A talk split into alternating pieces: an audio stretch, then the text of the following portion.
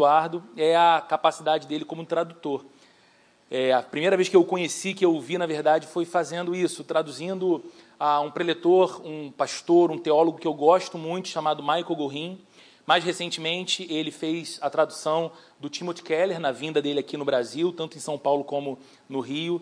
E é impressionante como é real time mesmo, né? Assim, o cara fala e ele, ele realmente não se enrola e usa as melhores expressões. É uma alegria receber o Edu aqui. Eu queria, junto com você, orar por ele, para que esse seja um tempo muito proveitoso para as nossas vidas. Vamos orar pelo Edu. Senhor, obrigado pela vida do teu filho, obrigado pela vinda dele aqui, obrigado pela tua obra soberana sobre o coração, sobre o chamado, sobre a família do Eduardo.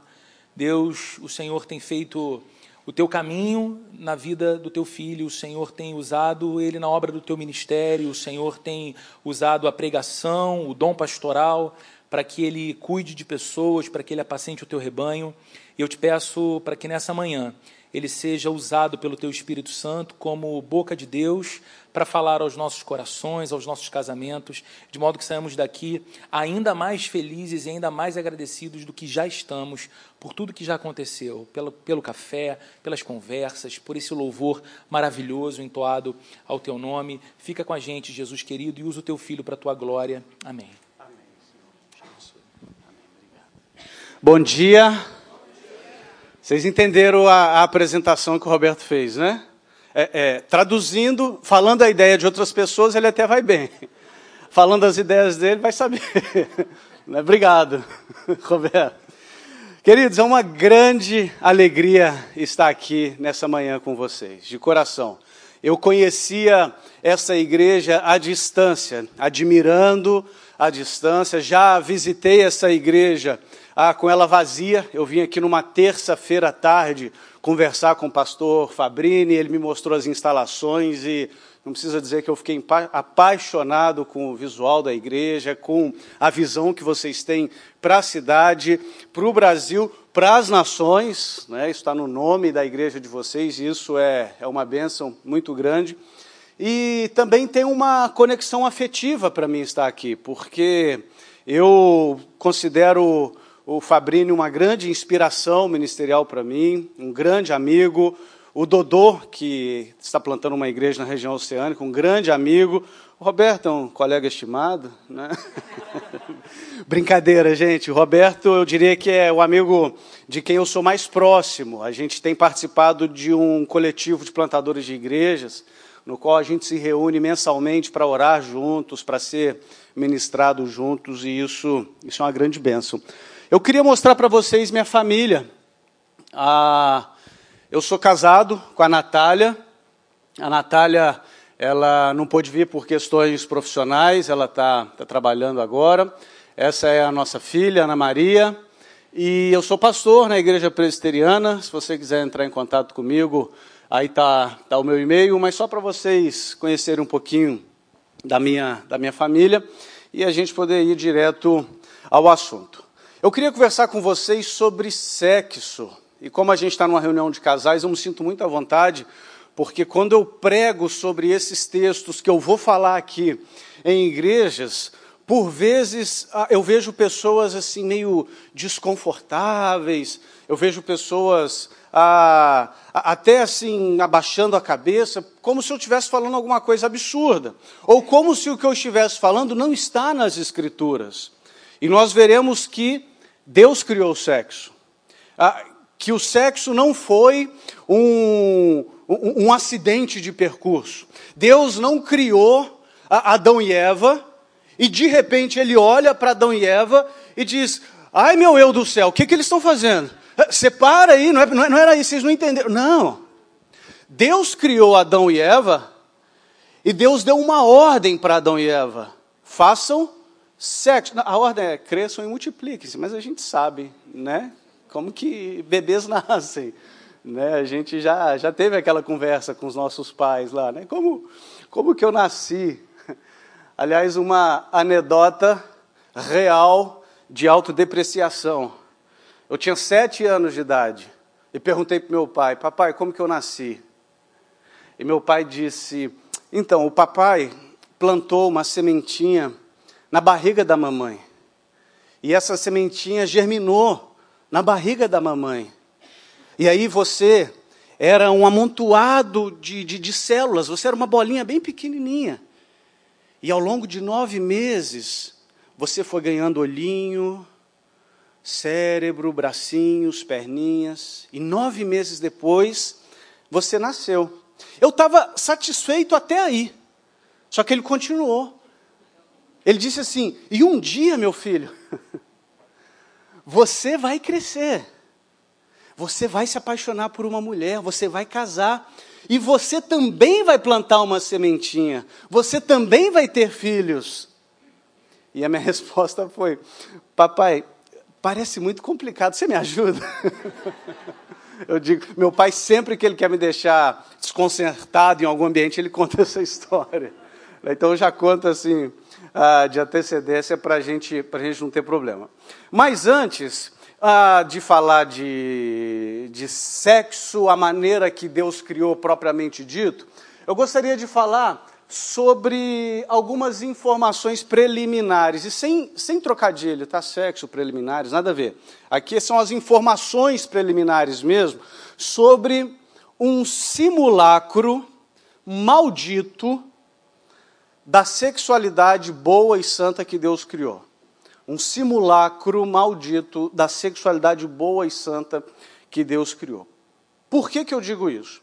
Porque nós, como cristãos, nós não somos é, gnósticos, ah, ou seja, nós não consideramos a criação de Deus como algo ruim. Nós não co consideramos a matéria como algo ruim, o corpo, o alimento. Nós recebemos as bênçãos da criação de Deus como de fato elas são bênçãos da criação. Não é cristão se abster de alimento para uma santificação maior. Ah, não é cristão se abster do descanso para uma santificação maior. Não é cristão se abster do sexo para uma santificação maior. Eu sei que por períodos da nossa caminhada a gente faz um jejum, por períodos da nossa caminhada a gente vive incontinência ah, sexual, por períodos da nossa caminhada nós somos mais demandados. Mas essas questões que são bênçãos da criação devem ser recebidas como bênçãos e desfrutadas. Perceba que os principais pecados, quando a gente pensa na tradição cristã, na tradição dos sete pecados capitais, os principais pecados são, na verdade, bênçãos usada de maneira errada. Por exemplo, o descanso é uma bênção, e quando você torna o descanso um ídolo, surge a preguiça, que é um pecado. O alimento é uma bênção. E quando você faz do alimento um ídolo, surge a gula, a glutonaria, que é um pecado. Ah, o sexo é uma bênção. E quando você faz disso o seu Deus, surge a promiscuidade, que é pecado. E quando eu falo desse simulacro, eu penso, por exemplo, na indústria pornográfica, que lucra mundialmente mais de 90 bilhões de dólares por ano. Isso é mais do que muitas ligas esportivas norte-americanas juntas. É o que essa indústria ah, produz. 12% de todos os sites na internet são de conteúdo pornográfico. Além disso, 90% das crianças de 8 a 16 anos já viram pornografia na internet. Se você está pensando assim, ah, meu filho já está com 12 anos, quando que eu devo conversar com ele sobre essas coisas? Há, uns 4 anos atrás, há uns 5 anos atrás. A gente precisa estar ciente de que os nossos filhos, nossos adolescentes, e talvez muitos da nossa geração, tiveram o seu primeiro contato com essa realidade não da maneira abençoada como Deus criou, mas do simulacro maldito no que isso se transformou. Além disso, 15% dos casais passam até seis meses sem ter intimidade conjugal. E 16 anos é a média da primeira vez no Brasil. Essas informações preliminares me, me aborrecem grandemente por uma série de razões.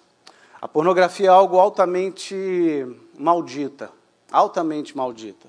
A pornografia é uma indústria da morte. Por exemplo, a média, a, a expectativa de vida de uma atriz da indústria pornográfica é 40 anos de idade. A expectativa de vida é 40 anos de idade. Então, quando a gente dá audiência para essa indústria, a gente dá audiência para uma indústria de morte. Por que 40 anos de idade? DSTs, ah, overdoses e suicídio. São a, a, as principais causas de, de óbito de atrizes da indústria pornográfica. A, a pornografia pega algo belo e santo que Deus criou para ser desfrutado dentro de um ambiente de aliança conjugal e transforma isso em algo absolutamente sujo.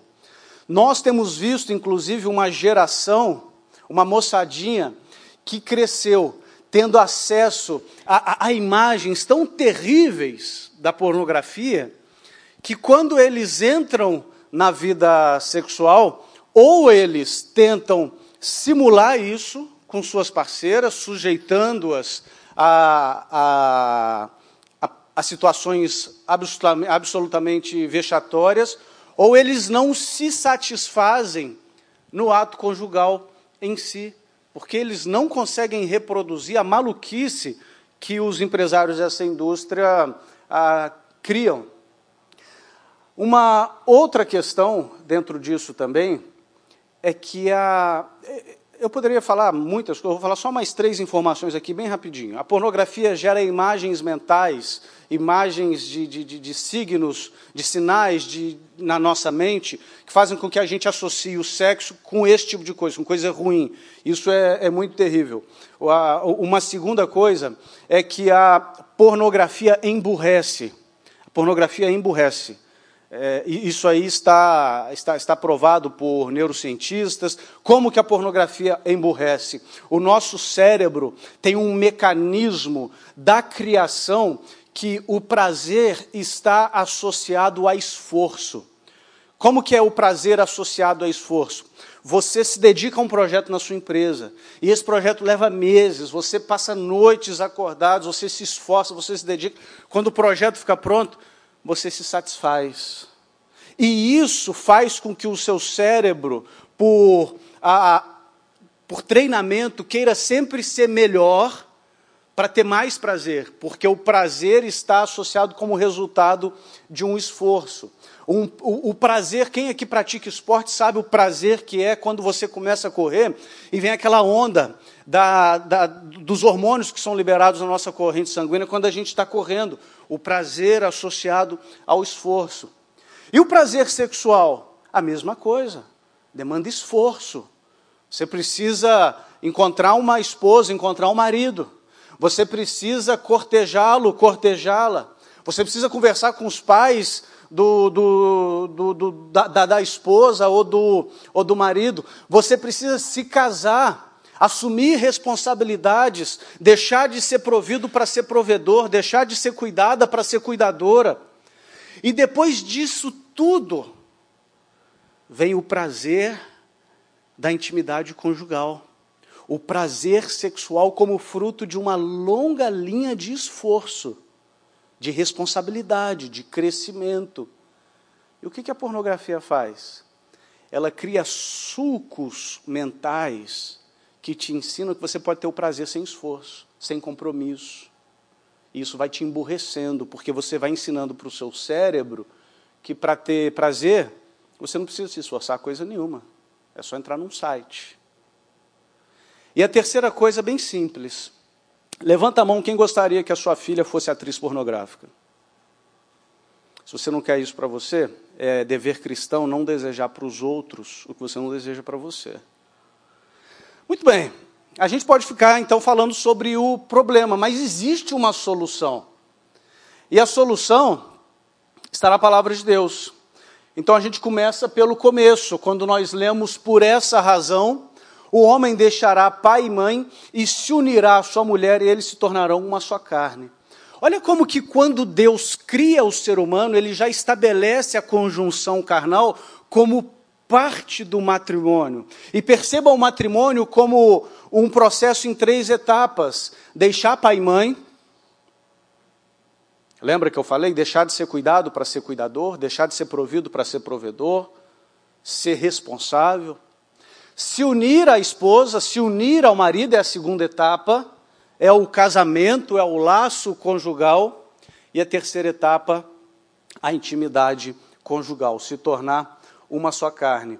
Mas no livro de Hebreus, nós também lemos: o casamento deve ser honrado por todos, e o leito conjugal conservado puro, pois Deus julgará os imorais e os adúlteros. Parece meio estranho ele falar de leito e depois falar de imoralidade, de adultério. E é estranho mesmo, sabe por quê? Porque a palavra original aqui no grego não é leito no sentido de cama. A palavra original no grego é a palavra coité. Essa palavra te lembra alguma palavra em português? Isso mesmo, coito. Então vamos ler de novo? O casamento deve ser honrado por todos e o coito conjugal conservado puro. Olha que interessante. A Bíblia diz que o coito é puro, é, é, é santo. Então existe uma maneira de nós conservarmos o coito, a conjunção carnal, a intimidade conjugal, de maneira pura. Não tem como falar desse assunto, então, sem a gente passar por Cantares de Salomão. em Cantares, no capítulo 7, nós lemos uma coisa muito interessante. O homem descrevendo o corpo da sua mulher. Olha o que diz a palavra de Deus. Como são lindos seus pés calçados com sandálias, ó filha do príncipe. Ele começou então descrevendo o quê? Os pés. Então perceba que ele vai subindo. Vai prestando atenção aqui o que, que ele vai falando. As curvas da sua joia, das, das suas coxas são como joias obra das mãos de um artífice. Belo elogio para você fazer para sua esposa, tá bom? Meu amor, as curvas da sua coxa foram esculpidas por um artista. O seu umbigo é uma taça redonda, onde nunca falta vinho de boa mistura. A sua cintura é um monte de trigo cercado de lírios. Umbigo, cintura, vinho, lírios, para você entender o que ele está querendo dizer, desce um palmo. É, é, é, o que o autor bíblico diz. Perceba, gente, que isso está na Bíblia. Como que um, um, uma religião que tem um livro sagrado com um texto igual de Cantares é conhecido como uma religião que não gosta de sexo. Ele vai descrevendo as partes íntimas da sua esposa e ele continua: seus seios são como dois filhotes de costas gêmeos de uma gazela. Se você falar isso para sua esposa, talvez ela não vai entender. Mas na época faz sentido, tá, gente? É igual você falar assim: você é uma gatinha. Em outras culturas, se chamar de gato é xingamento. Mas na cultura aqui, gêmeos de uma gazela é um baita de um elogio. O seu pescoço é como uma torre de marfim, seus olhos são como os açudes de Esbom, junto à porte de Bate-Rabim. Seu nariz é como a torre do Líbano voltada para Damasco. A minha esposa, o nome dela é Natália Baraque Vasconcelos de Faria. Vocês já perceberam que ela é de ascendência árabe, né? Baraque. E ela parece, não sei se vocês viram a foto dela, ela parece a rainha da Jordânia, né? ela parece a Miss Líbano. O avô dela é, é libanês. Ela parece a, a, Miss Líbano. E ela tem um, um nariz de, de libanesa. E ela sempre foi cismada com, com o nariz dela, até que um dia eu falei assim, meu amor, seu nariz é como a torre do Líbano. Ela ficou toda feliz. Tá, tá, tá resolvido. Só que assim, a gente já está fazendo a, a economias para a cirurgia plástica das nossas filhas, né? Porque juntou eu com ela. Mas perceba que ele vai descrevendo a beleza da esposa. E ele continua: sua cabeça eleva-se como o Monte Carmelo, seus cabelos soltos têm reflexos de púrpura, o rei caiu prisioneiro das suas ondas. Como você é linda, como você me agrada. Ó, oh, o amor e as suas delícias. O seu porte é como a palmeira, e os seus seios como cachos de frutos. Subirei a palmeira e me apossarei dos seus frutos. Sejam os seus seios como os cachos da videira. Ele chama os seios da esposa dele de uva. O que você faz com a uva? Não responda. Mas perceba que ele vivencia a intimidade conjugal de maneira plena com a esposa dele. O aroma da sua respiração é como as maçãs, e a sua boca é como o melhor vinho.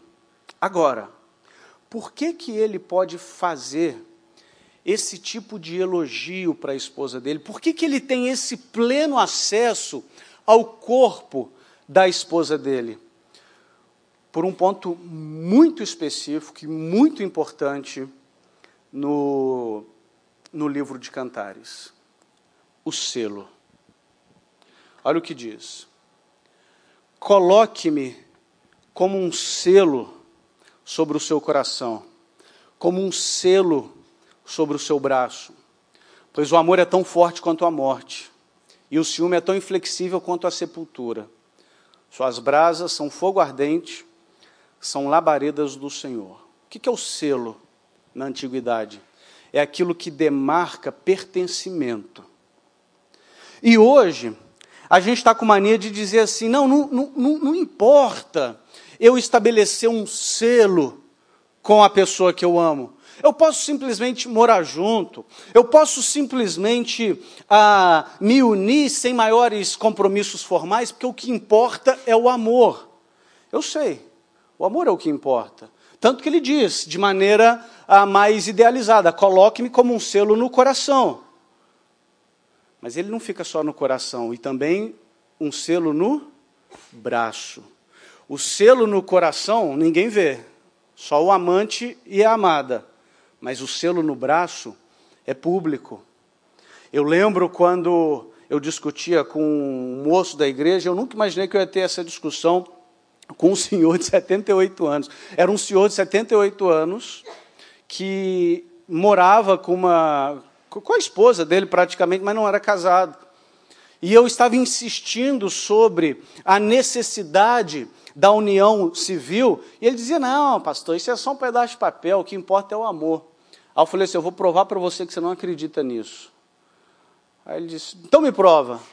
Eu falei: Você confia em mim? Claro, pastor. Você acha que eu sou verdadeiro? Claro. Eu falei: Se eu te vender um carro, você quer o documento? Ele: é Claro. Eu falei: Então você não diz que o que importa é o amor, você quer o documento, você quer o papel. Se eu te vender um terreno, você quer a escritura? Claro que eu quero. Então o que importa não é só o amor, não é só a palavra, você quer o papel. Mas qual que é o meu ponto aqui? O meu ponto é que para o ah, marido em Cantares dizer isso da sua esposa, e para a esposa se abrir de tal maneira para receber esse amor do marido, eles dizem: Nós temos um selo, nós temos um pacto, nós temos uma aliança. Eu sou do meu amado e o meu amado é meu. Hoje a gente canta, eu sou de todo mundo e todo mundo é meu. Não. A, a, a, perspectiva bíblica não é eu sou de todo mundo e todo mundo é meu. Não, eu sou do meu amado e o meu amado é meu. E ainda dentro dessa perspectiva, nós temos a noção do muro. Eu sou um muro, aqui é a esposa que está falando, e os meus seios são as suas torres. Assim me tornei aos olhos dele como alguém que inspira confiança. Vamos entender esse negócio de eu sou um muro e meus seios são as tuas torres. Olha só que interessante, a gente tem um muro cercando uma cidade e, e as torres. Na antiguidade, uma cidade só tinha autonomia e segurança se ela tivesse um muro. Cidades sem muro estavam completamente vulneráveis aos ataques dos inimigos. Um dos períodos mais tristes da história de Jerusalém foi quando Nabucodonosor destruiu os muros de Jerusalém e ficou durante centenas de anos destruído, até que Neemias foi lá e reconstruiu os muros da cidade. Então, o muro provê proteção.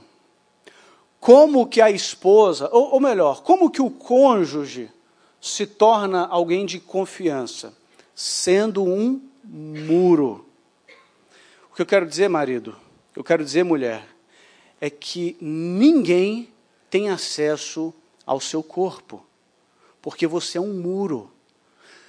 E se alguém tiver acesso ao seu corpo, que não seja o seu cônjuge, carrega um, um, tijolo na bolsa e dá uma tijolada, ou um spray de pimenta. Porque você deve ser um muro. Agora, deixa eu dar, deixa eu fazer uma, uma argumentação lógica aqui. Primeiro enunciado. Homem gosta de ver mulher pelada. Falei novidade nenhuma, né? Talvez para as mulheres, mas é verdade, mulheres. Homem gosta de ver mulher pelada. A, a, gente foi criado assim, isso não é um acidente. Tá? Deus colocou isso em nós na criação. Segundo enunciado, Deus só autoriza o homem ver uma mulher pelada na vida, a sua esposa. Qual que é a conclusão lógica disso? Não seja um muro para o seu marido, não seja um muro para sua esposa. Os seios são a torre. O que, que, quer dizer os seios? Como a gente já viu que o seio é tratado nesse livro também como uma, uma zona erógena. O que, que quer dizer o seio? Quem está do lado de fora do muro tem acesso à torre? Sim ou não? E quem está do lado de dentro? Sim. Perceba como que o casamento é celebrado, então, em cantares. Muito bem. Só que, dizendo isso, na teoria é muito bonito, é isso que a gente aspira, mas nem sempre a vida é tão simples assim. Nós vemos nas próprias páginas das Escrituras muitos personagens bíblicos que aprontaram muito nessa, nessa área. E nós vemos também ah, colegas de trabalho, colegas de ministério, que perderam família, perderam carreira, perderam alegria, felicidade, porque, infelizmente, não atentaram para aquilo que a Bíblia diz sobre essa situação. E ela diz em Provérbios capítulo 5 algo muito interessante: Seja bendita a sua fonte, alegre-se com a esposa da sua juventude. Gazela amorosa, corça graciosa. De novo, gatinha, tá? que os seios da sua esposa sempre o fartem de prazer e sempre o embriaguem os carinhos dela. Por que, meu filho, ser desencaminhado pela mulher imoral? Por que abraçar o seio de uma leviana? E depois, capítulo 5 continua, o capítulo 7 também tem muitas orientações mas é quase que como o autor de Provérbios, quando a gente lê esses capítulos, agarrasse a gente pelo colarinho, sacudisse a gente e falasse assim: para com isso, para de buscar satisfação dos seus desejos em outras fontes, busque na sua fonte. Eu sei, dá trabalho, dá trabalho, você precisa romancear sua esposa. Você precisa romancear o seu marido. Você precisa descobrir o que, que a esposa gosta, o que, que o marido gosta. Você precisa tratá-lo, tratá-la como você gostaria de ser tratado. Você sabe que não é algo ah, automático ou momentâneo. Você sabe que é algo que é construído ao longo do relacionamento. Mas a recompensa que vem com isso é tão prazerosa. É tão, vale tanto a pena. E ele diz: por que ser desencaminhado? Por que sair do caminho? E Paulo também nos dá uma orientação muito interessante em 1, capítulo, em 1 Coríntios capítulo 7. Olha o que ele diz. O marido deve cumprir os seus deveres conjugais para com a sua mulher, e da mesma forma a mulher para com seu marido. A mulher não tem autoridade sobre o seu próprio corpo, mas sim o marido, machista. Da mesma forma, o marido não tem autoridade sobre o seu próprio corpo, mas sim a mulher. O que Paulo está dizendo aqui é que quando acontece o casamento, quando a aliança é estabelecida, você não mais se pertence, você pertence ao seu cônjuge. E isso é belíssimo, porque casamento é entrega. Casamento é deixar de ser um para em dois ser um. E ele continua: não se recusem um ao outro. Ele está falando aqui de vida sexual. Não se recusem um ao outro, exceto por mútuo consentimento. Perceba que a, a abstinência sexual tem que ser por consentimento mútuo, durante certo tempo, para se dedicarem à oração. Depois, unam-se de novo, para que Satanás não os tente. Olha que interessante. Um casamento onde não celebra a sexualidade da maneira bíblica é mais vulnerável aos ataques do mal, segundo a Bíblia. Teve um pastor, Roberto sabe quem é, o Mark Driscoll, certa vez, Roberto, ele estava pregando sobre esse texto, aí ele virou e falou assim: Ah, tem muito marido que trai a esposa por culpa da esposa, porque a esposa não se abre sexualmente para o marido. O conselho da igreja dele na época o obrigou a pedir desculpas publicamente por ter falado isso, colocando a culpa na vítima. O marido trai a culpa da esposa. Que palhaçada é essa? Ele foi uma das poucas vezes que ele se submeteu à liderança do conselho da igreja dele, depois deu aquele problemão todo, mas dessa vez ele submeteu. Ele pediu desculpas publicamente por ter feito isso. E isso é um absurdo. Você não pode nunca colocar a culpa na vítima. Entrou ladrão na sua casa. A culpa é sua ou é do ladrão? É do ladrão. Mas colocar o cadeado ajuda? Colocar a cerca elétrica ajuda? Colocar uma câmera de segurança ajuda? A culpa é de quem? É do ladrão. Mas é bom a gente tomar medidas preventivas. A culpa do adultério é de quem? É do adúltero. Mas é bom a gente tomar medidas preventivas. E quais são as medidas preventivas? Não se recusem um ao outro. Unam-se de novo para que Satanás não os tente. Olha como que a Bíblia é sábia. Olha como que a Bíblia nos guia em todos os detalhes da nossa vida. Eu falando sobre isso certa vez, eu disse o seguinte: recusar-se a se entregar sexualmente ao seu cônjuge deliberadamente, de acordo com a palavra de Deus, é pecado. Falei isso. Acabou a palestra, uma pessoa me procurou e falou assim: Pastor, não diz isso não. Eu falei: Por quê? Ela falou assim: Porque eu não consigo ter relações com meu marido.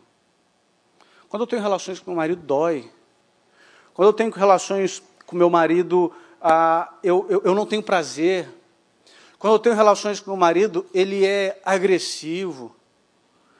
Então, você falou nessa palestra como o sexo sendo algo tão gozoso, tão prazeroso, tão legal. Eu não sei o que é isso para minha vida. E a resposta que eu dei para ela foi: eu peço perdão pela minha falta de sensibilidade. Eu peço perdão por não reconhecer que existem muito mais detalhes na vida íntima de um casal do que possa supor nossa vã filosofia. Porém, quando você já procurou ajuda? Ah, pastor, devo procurar ajuda? Quando você já procurou alguém para te orientar espiritualmente e também para te orientar medicamente, psicologicamente. Então, meus irmãos e minhas irmãs, ah, eu sei que nem sempre é uma coisa fácil, tranquila. Eu sei que existe uma série de fatores que podem prejudicar uma celebração da intimidade conjugal, como o livro de Cantares nos impulsiona a celebrar. Mas eu, sou, eu sei também que a Bíblia coloca isso como algo bom, como algo a ser buscado, algo a ser desfrutado. Que a Bíblia coloca como período de abstinência num casal casado e é por isso que a gente pode exigir abstinência de casais solteiros, de, de, de casais solteiros e de pessoas solteiras, por quê? Porque se os casais têm período de abstinência, por que, que a gente não vai exigir dos solteiros? períodos de abstinência de casais casados, talvez um resguardo após o, o parto, talvez durante uma enfermidade. Se a sua esposa ficar doente, se o seu marido ficar doente e, e não puder consumar o ato conjugal, vocês estão liberados para buscar outros parceiros? De forma nenhuma. Existem períodos legítimos de abstinência. Porém, se estamos falando com casais saudáveis e plenamente capazes de consumar o ato conjugal, e isso não é feito por qualquer razão, busque ajuda. Busque ajuda dos, pastor, dos seus pastores, busquem ajuda do, de médicos, de, de, de psicólogos. Busquem ajuda, porque isso é algo fundamental na nossa própria fisiologia. Não é algo sem o qual nós não possamos viver, não acredito nessa bobagem. Mas é algo fundamental, é algo importante, é um presente de Deus, é algo que fortalece o casamento. Para a gente caminhar para o final, o sexo é um dom de Deus que nos dá prazer. Cantares capítulo 1, versículo 2: O amor e suas delícias. O sexo também é responsável por uma da, talvez a maior bênção que um homem ou uma mulher pode ter: filhos. A procriação. E como eu disse, o sexo não foi um acidente de percurso. Deus nos criou desejando que nós criássemos filhos, formássemos filhos. E que coisa maravilhosa é formar filhos, ter filhos, ter muitos filhos. Ter filho é bênção. Ter filho é coisa de Deus. Ter filho forma é, cultura, ter filho forma uma geração de gente temente ao Senhor, e é por meio do sexo que nós temos filhos. Proteção, nós acabamos de ler. 1 Coríntios capítulo 7, o sexo protege o seu casamento. Consolo. Olha que interessante. Segundo Samuel 12, 24, é quando o filho de Davi e Batseba morrem. E o texto diz assim: E sua esposa o consolou deitando-se com ele. Eu acho isso tão interessante. Num período de tristeza, de luto, o carinho, o toque sendo usado como consolo entre cônjuges. Unidade. Nós já lemos também essa, essa passagem. O sexo é a consumação a, na realidade daquela promessa de que os dois serão uma só carne. É interessante isso, porque a gente pensa assim, não, mas esse negócio de ser uma só carne é, é metafórico, é, é, é só espiritual. Não, é espiritual sim, mas nós, como eu já disse, nós não negamos a bênção da criação, nós não negamos a realidade de que a, a, a matéria e todas as coisas criadas por Deus são boas. E para terminar, isso não está no slide, o sexo é um presente de Deus, é um presente que Deus nos deu que funciona como algo que renova a nossa aliança. O que eu vou falar aqui é controverso, eu sei. Mas não fui eu que disse, foi o Tim Keller. Então, se ele disse, eu já tiro o peso um pouco das minhas costas. Nós temos na igreja cristã dois sacramentos: o batismo e a, e a ceia. O sacramento do batismo é o sacramento que sela a nossa união com Cristo, que declara que nós somos parte do povo de Cristo. Por isso, o sacramento do batismo acontece quantas vezes? Uma só. E o sacramento da ceia? É o sacramento que renova o nosso pertencimento a Cristo, que renova a nossa aliança. Alguns já estão fazendo assim com a cabeça, já estão entendendo onde eu quero chegar. Não que Deus precise dessa renovação, mas nós precisamos. Nós precisamos ser nutridos no nosso relacionamento com Deus e a ceia nos nutre. Nós precisamos ser relembrados do que Jesus fez por nós na cruz e a ceia nos relembra.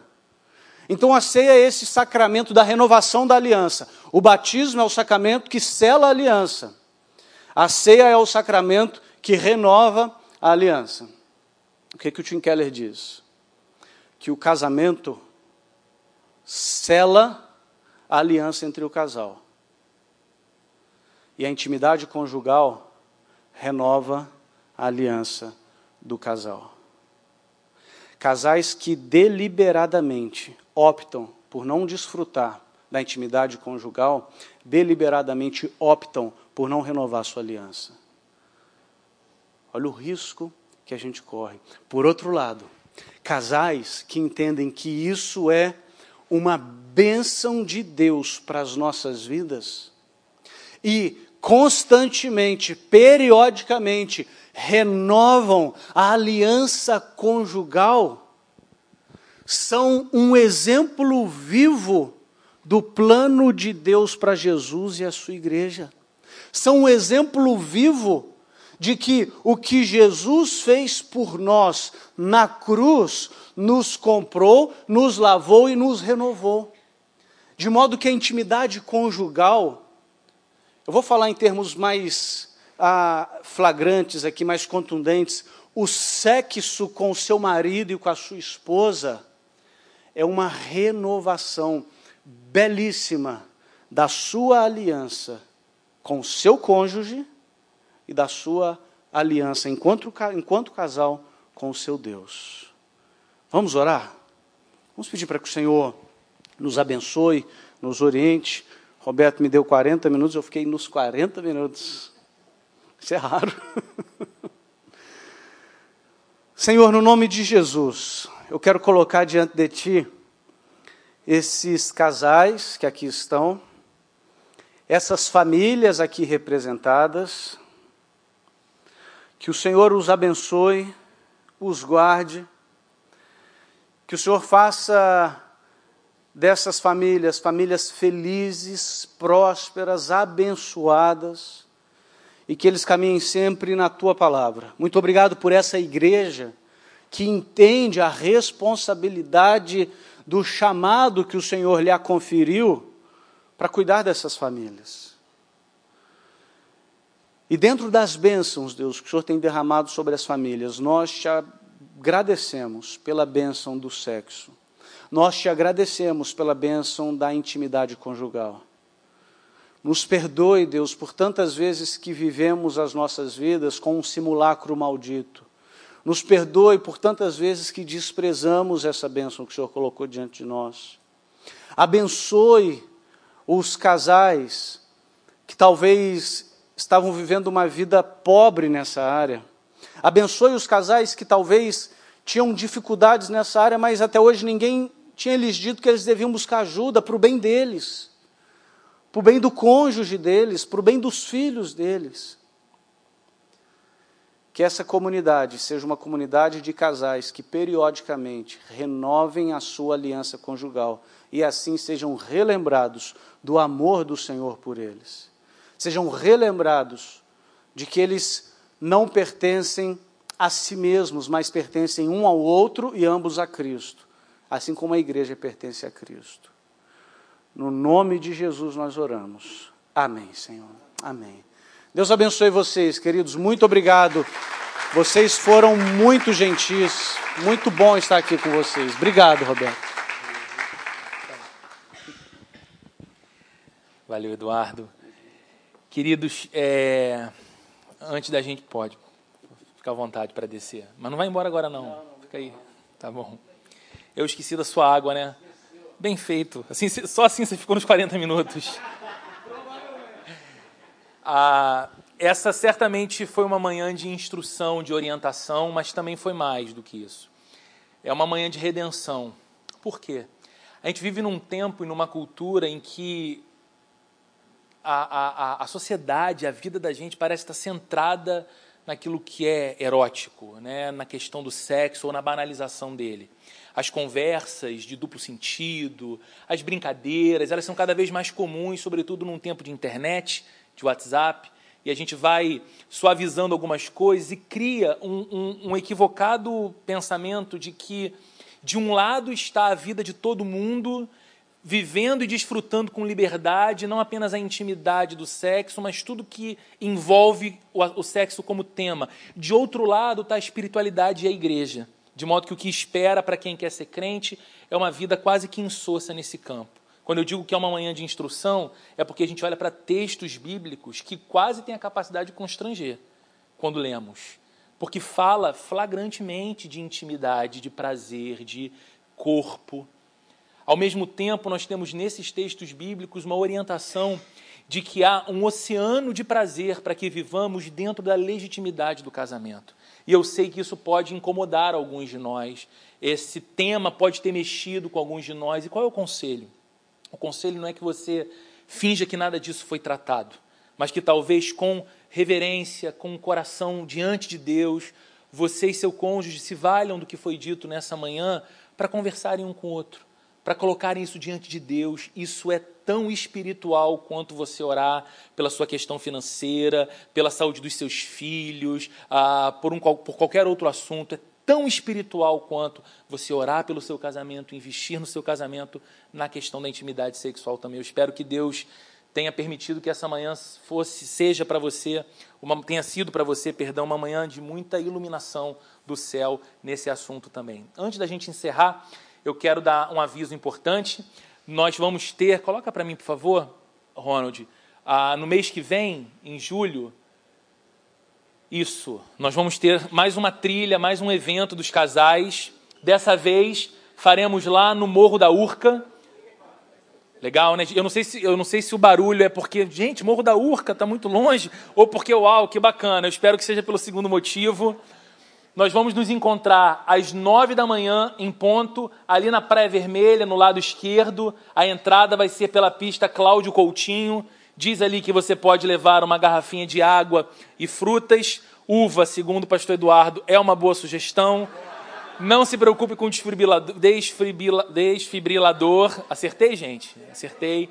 Né, bombinha de oxigênio para aqueles mais preocupados. Mas a trilha, dizem, nunca fiz, é tranquila vale a pena, o visual é maravilhoso e nós queremos muito integrar os casais. Então, além dos casais da Plena, aqui de Caraí, esse mesmo evento está sendo divulgado na Plena Oceânica e também na Plena Rio. E a ideia é que a gente tenha uma manhã maravilhosa juntos, de comunhão. Oi? Divulga em Ipanema também. O Morro é público, né? Isso aí. E nós estaremos juntos lá nessa manhã. Anote então em sua agenda o dia 27 de julho e se programe para estar lá com seu cônjuge, vai ser muito especial. Eu quero agradecer de modo muito especial a equipe do BDI Festa, do nosso querido Bruno e Rafael, estão lá embaixo, devem estar ouvindo eu falando aqui. Eles prepararam esse café maravilhoso para nós, a mesa lindíssima, tudo muito bem feito, com muito capricho, chegaram aqui super cedo. Esses irmãos são membros da nossa igreja e tem ah, ah, um buffet que trabalha com isso, então há cartões deles ali na mesa, você pode pegar um para ah, eventos seus ou da sua empresa posteriormente. E como nós sempre fazemos aqui, como você sabe, esse evento ele é gratuito, ele não, não tem ingresso, ah, mas a igreja custeia esse café da manhã e nós estamos numa fase de obras, querendo expandir aqui para o terreno ao lado. Então, se você pode contribuir com esse café da manhã, nós temos ali atrás, vai ficar em cima de uma cadeira, na descida da escada,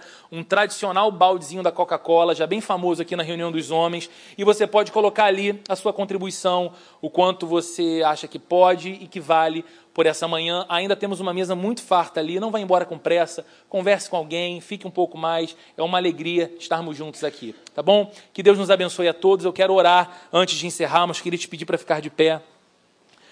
Mais uma vez, meu amigo Edu, obrigado por aceitar o convite, por ter vindo. Senhor amado, te louvamos nessa manhã, te agradecemos demais pela beleza que há na tua palavra. Te agradecemos porque a Bíblia não deixa nenhum aspecto da nossa existência à parte, sem luz, sem direção. Te agradecemos, Deus, porque podemos viver uma realidade de um casamento, de uma sexualidade extremamente abençoada, saudável, feliz, repleta de prazer e legitimidade no Senhor. O que nós te pedimos, Deus, é que o Senhor nos ajude. Há muitos casais aqui nessa manhã Deus, tu sabes como o inimigo de nossas almas lança os seus ataques sobre os nossos casamentos e como uma estratégia exitosa das trevas tem sido atingir as famílias para a deterioração da igreja, para o enfraquecimento do testemunho da igreja na sociedade. O que nós te pedimos, Senhor, é que o Senhor nos proteja, o Senhor guarde os nossos casamentos, o Senhor nos una cada vez mais ao nosso cônjuge, que o Senhor nos permita viver restauração daquilo que está fragmentado, recomeço daquilo que parece estar está em ruptura, em tempos de fim, e que, Senhor, a tua graça repouse sobre nós e que haja maravilha em nossos casamentos, que haja maravilha dos céus na nossa vida conjugal, na nossa vida familiar. Em nome de Jesus, despede-nos em paz, dá-nos um restante de sábado abençoado na tua presença, um domingo cheio de ti, Deus, de cultos também abençoados aqui nesse lugar. Te pedimos assim em nome de Jesus e para a glória de Jesus. Amém e amém. Que Deus abençoe você.